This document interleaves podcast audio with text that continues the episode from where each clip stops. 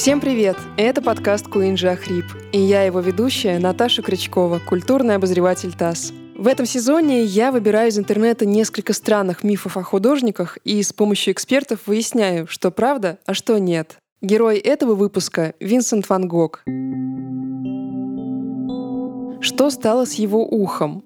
Правда ли, что он ел желтую краску, чтобы ощутить счастье? И все-таки, был художник дальтоником или нет?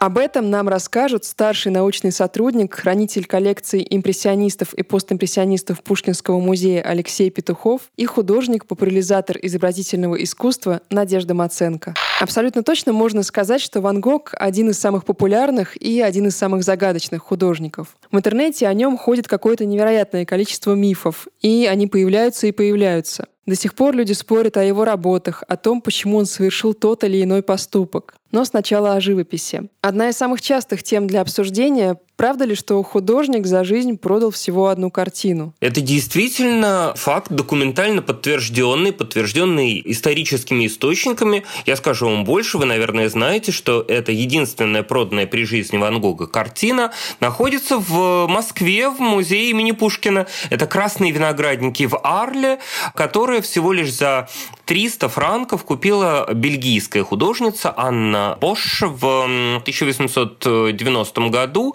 на выставке 20 общества 20 в Брюсселе. Там была устроена выставка Ван Гога. Она могла бы быть первой ступенью к его признанию, если бы не болезнь и если бы не быстрая смерть самоубийства мастера. Получается, если говорить о живописи, то да, при его жизни была продана всего одна картина. Но ведь были работы, выполненные в других техниках. Есть еще рисунки и графика, многочисленная графика Ван Гога.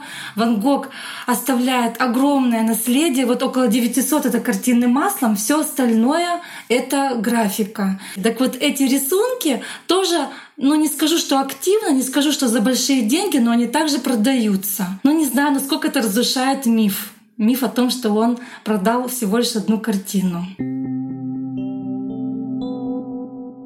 Один из самых частых вопросов в сети — почему же Ван Гог отрезал себе ухо? Есть ощущение, что это вообще первое, с чем у многих ассоциируется художник. Еще интересный вопрос, куда оно делось после. В интернете я нашла такую версию. Якобы местные жители утверждали, что художник подарил отрезанное ухо девушке. Он имитировал поведение Матадора, который отдает даме ухо, отрезанное на арене у быка. Вообще, это отличная история про арену. Дело в том, что Арль, место, где случилась эта трагедия, где художник прожил, наверное, самый трагический год своей жизни, 1888 начало 1889, это город с сохранившейся античной ареной. Такой маленький колизей. И на этом поле проводились э, бои быков. Так что эта ассоциация здесь абсолютно не лишняя. Может быть, она подхвачена э, весьма метко. Об этом случае, о том, что Ван Гог подарил завернутое в трепицу ухо проститутке по имени Рошель и сказал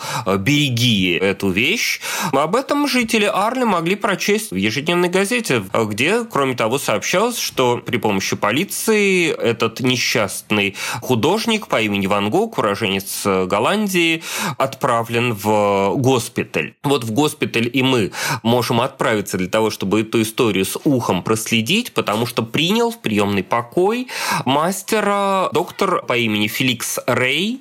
И, кстати, мы в Москве тоже обладаем редкостной возможностью увидеть портрет этого человека, буквально посмотреть э, на него глазами Ван Гога. Так вот, доктор Рей как раз засвидетельствовал свидетельствовал. И сложное душевное состояние художника, и его ранение, которое он нанес себе сам. Более того, спустя десятилетия, когда перипетии этого случая начали расследовать, доктора Рея попросили дать э, документальную справку о том, как выглядело отрезанное ухо. И он на своем именном бланке уверенной рукой нарисовал человеческое ухо с хрящами, с там, кожной тканью, общем, со всем, чем полагается, и аккуратно пунктиром провел линию отреза. Как считалось, э, Винсент Ван Гог мог отрезать себе только мочку уха, но согласно рисунку доктора Рея, отрезал он себе большую часть уха, практически целое. Так что действительно там было что положить подарок этой его знакомице.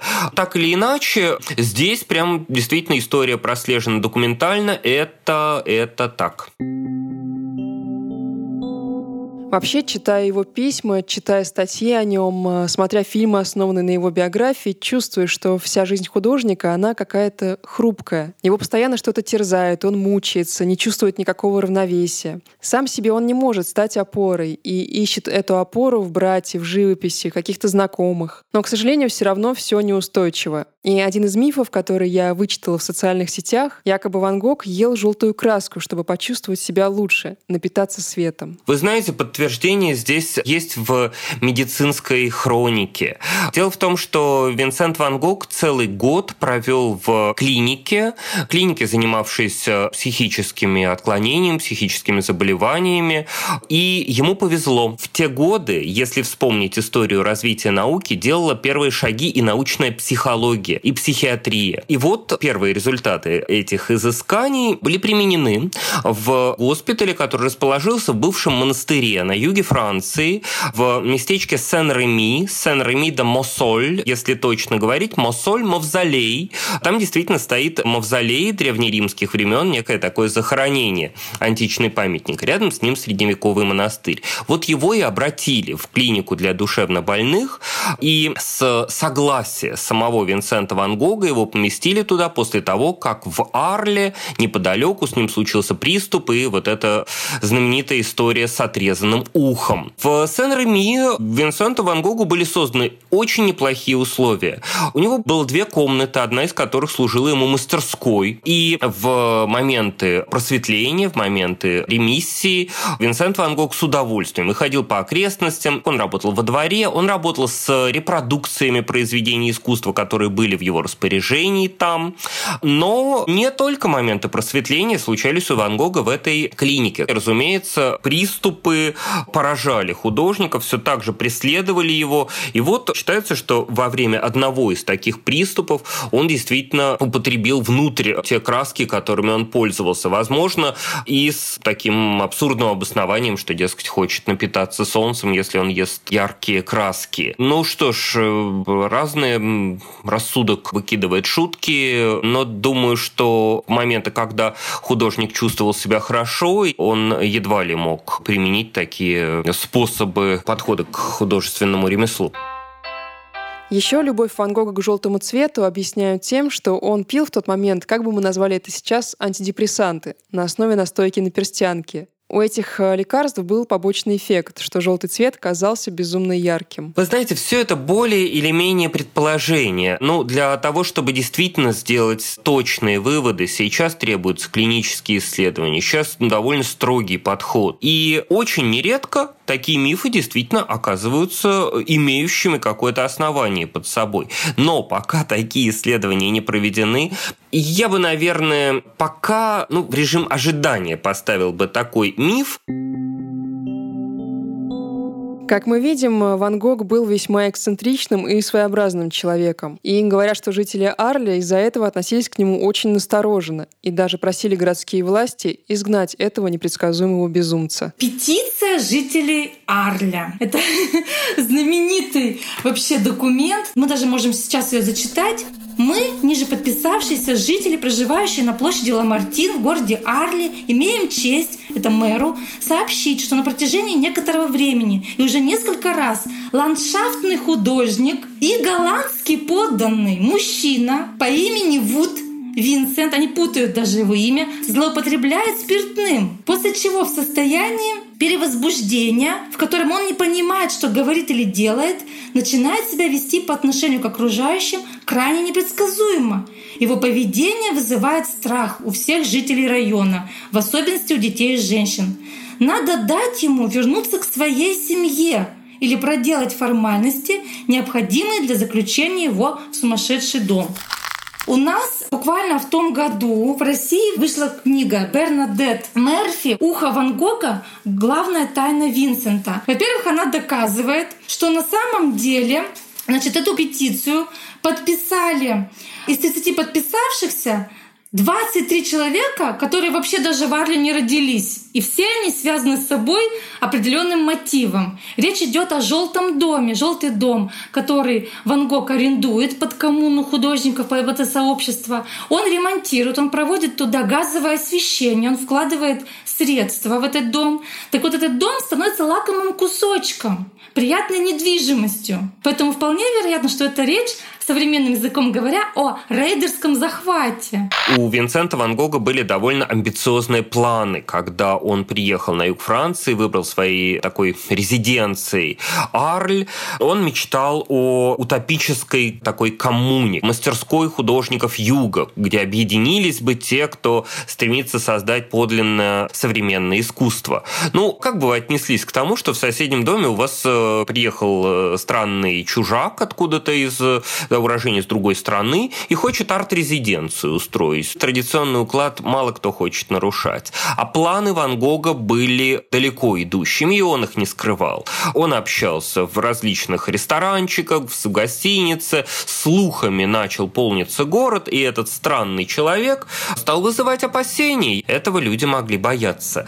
И единственным человеком, который приехал, да, как вы знаете, был Поль Гоген, и мастерская в количестве двух человек не просуществовало и двух месяцев, поскольку случился драматический конфликт. Если углубляться в эту историю и примерно понимать черты характеров Гогена и Ван Гога, ощущение, что Ван Гогу эта дружба была очень нужна. Мы помним, что ему постоянно не хватало опоры. А Гоген просто принимал восхищение Ван Гога и наслаждался этим. И вот Ван Гог хочет создать колонию живописцев, и чтобы ее непременно возглавил Гоген. Гоген обещает приехать. Ван Гог серьезно готовится к приезду друга, украшает свое жилище, рисует для него подсолнухи. Гоген приезжает, какое-то время все идет хорошо. Но потом потом Гогену, видимо, все надоедает. Мы понимаем, что у Ван Гога был своеобразный характер, он страдал перепадами настроения, и, наверное, Гогену это просто не нравилось. Ну и Арли — это довольно спокойный маленький городок, а Гогену всегда хотелось размаха на острова, в райские места. Возможно, он приехал просто из тщеславия. Так что дружбе быстро приходит конец, и Гоген уезжает. А Ван Гог, без уха и с новым приступом расстройства, оказывается в больнице. Вообще мне казалось, что Ван Гог как будто прожил в Арле всю жизнь. Но, как выясняется, он довольно часто переезжал. И любители совпадений пишут в сети, что он менял место жительства каждые два года. Ну, появившись на свет в Голландии, он успел и в Лондоне попрактиковаться, и побывать в соседней Бельгии, в Антверпене, и пожить в Париже, затем уехать в Арль и закончил он свою жизнь в Авере, в центральной Франции. Но, наверное, будет несправедливо отмерять только двухлетними сроками его жизнь. Действительно, на шахтах в Бельгии он пробыл два года в качестве проповедника. После этого в родительском доме прожил около двух лет. В Париже, приехав туда, провел примерно этот срок, но затем жизнь его резко интенсифицируется, и можно сказать, что последние годы жизни он отмеривает по году. Примерно год в Арле, примерно год в Сен-Реми и затем несколько месяцев до гибели. Так что можно сказать, что в начале периоды довольно длительные, затем двухлетние, они сокращаются, а потом уже совсем начинают чистить. Ван Гога часто критиковали и продолжают критиковать до сих пор. И на одном из форумов я наткнулась вот на такое мнение. Некоторые пользователи считают, что Ван Гог э, на своих картинах изображал такие непропорциональные человеческие силуэты, потому что он просто не умел рисовать людей. Да нет, что вы. Ван Гог э, профессиональный художник, он э, проходил обучение и в Антверпене, в академии, причем он как раз писал в своих письмах брату Тео о том, что здесь никто толком даже человеческой фигуры нарисовать не может. Что касается человеческих фигур и вот этих вот критических замечаний. Цитаты Ван Гога. «Рисовать человека — замечательная штука, в этом есть что-то живое. Это дьявольски трудно, но тем не менее замечательно». Дальше. Насчет перевернутых фигур и перевернутых пропорций. Он сам таких художников критикует. Я был в отчаянии, если бы мои фигуры были правильными. Есть художники, которые занимаются фотографической точностью. Это неправильные художники. Художник — это не просто фотография. Пишут вещи не такими, как они выглядят, если сухо и аналитически копировать их, а так, как они, Милели, Ремит, Микеланджело, чувствуют их. Скажи ему, что мое заветное желание научиться делать такие же ошибки, также перерабатывать и изменять действительность, и также отклоняться от нее.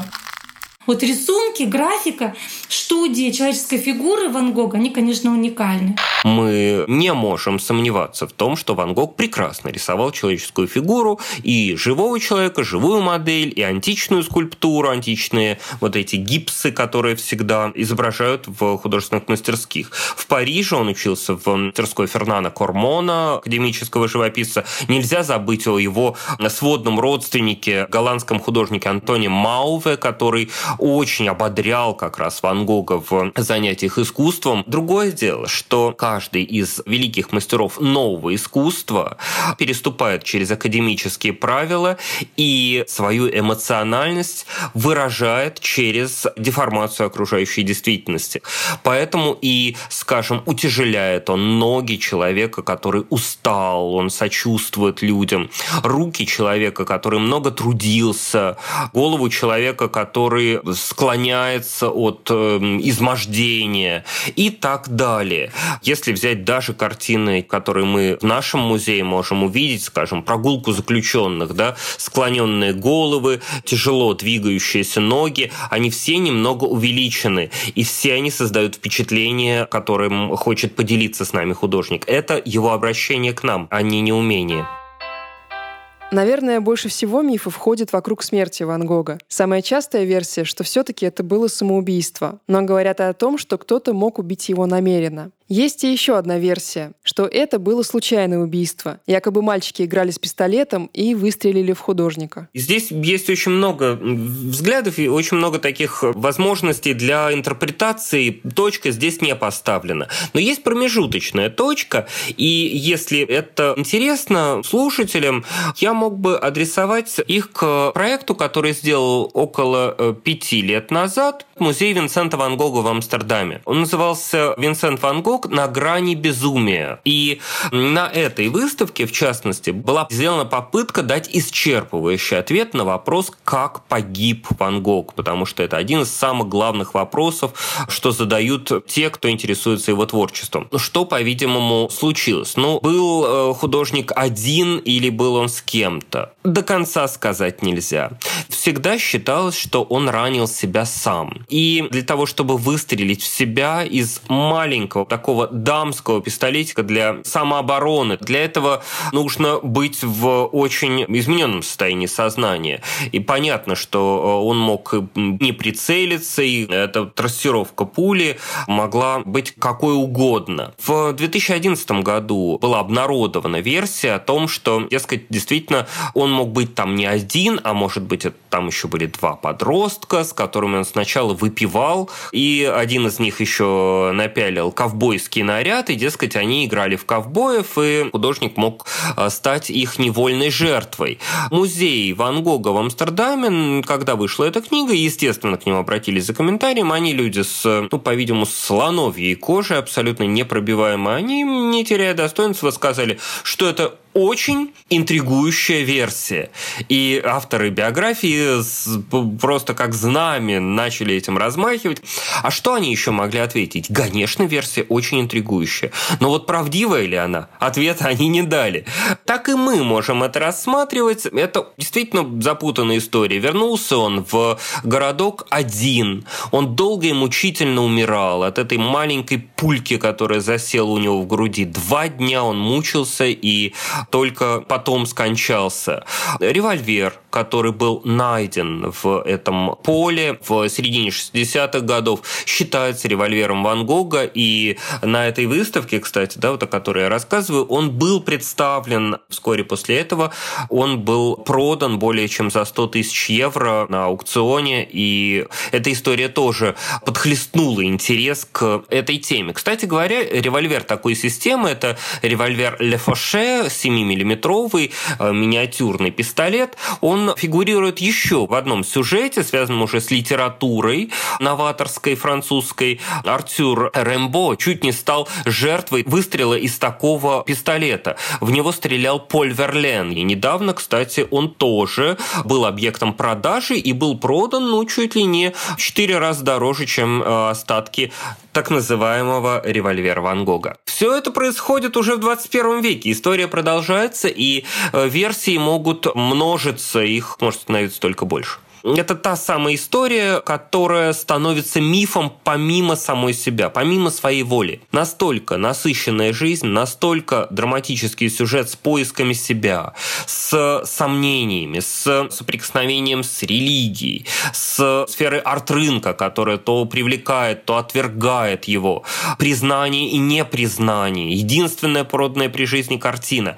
И великолепное отражение этого в письмах. Еще, пожалуй, нужно сказать о том, что благодаря родным, благодаря потомкам Винсента Ван Гога эта история сохранилась. Его брат Тео Ван Гог незадолго до своей смерти он очень удачно женился на единомышленнице Иоганне Ван Гог Бонгер. И вот Иоганна, о роли, кстати, женщины в истории искусства, Иоганна смогла вложить всю себя, в то, чтобы сделать имя брата своего мужа знаменитым, известным. Именно она стала инициатором крупнейших выставок в начале 20-го столетия. Именно она издала письма Винсента Ван Гога. Она отдавала их на перевод, на немецкий, на французский, на английский языки. Вот эти импульсы пошли в народ, что называется, стали достоянием общества уже в 20 веке. В 20 веке жадным до мифов, до новых имен, научившимся раскрепощать художника. И известность Ван Гога совпала с моментом, когда эмоциональность становится главным для мастеров 20 века. Во Франции это художники-фависты. В Германии это художники-экспрессионисты. Для них, для всех Ван Гог – символ, путеводная звезда. И очень многие художники соотносят себя с этой ролевой моделью. И э, как ролевая модель Ван Гог как раз становится э, таким опасным, привлекательным персонажем уже в 20 веке. Вот, наверное, как-то так. Картины Ван Гога, они соответствуют для меня понятию шедевра. Почему? Потому что шедевр можно смотреть бесконечно. И, естественно, такое искусство, оно вызывает очень много кругов по воде. Естественно, именно такие художники вызывают многочисленные попытки понять их творчество и понять их гений, добрый дух этого рыжеволосого голландца, осознать. Именно с этим связана безумная библиография, которая касается этого художника. Безумное количество книг изданных. Я даже считаю, что Ван Гог попал не только в 20 а в 21 век. Потому что то, к чему мы сейчас идем, а современное искусство хочет пробраться к вашим синапсам, к вашим медиаторам, к вашим корешкам спинного, понимаете, мозга. Современное искусство хочет вас вынуть и ваши ощущения изменить. Это сделал Ван Гог. А на этом все. С вами был подкаст Куинджи Ахрип. Меня зовут Наташа Крючкова. Со мной над выпуском работали продюсер Алина Белят и звукорежиссер Илья Аржадеев. Слушайте нас на сайте и в соцсетях ТАССа, на Яндекс Музыке и в Apple подкастах. А еще в приложениях Google Podcasts, Anchor FM, Pocket Casts, CastBox и Overcast. Обязательно оставляйте свои отзывы и любите искусство.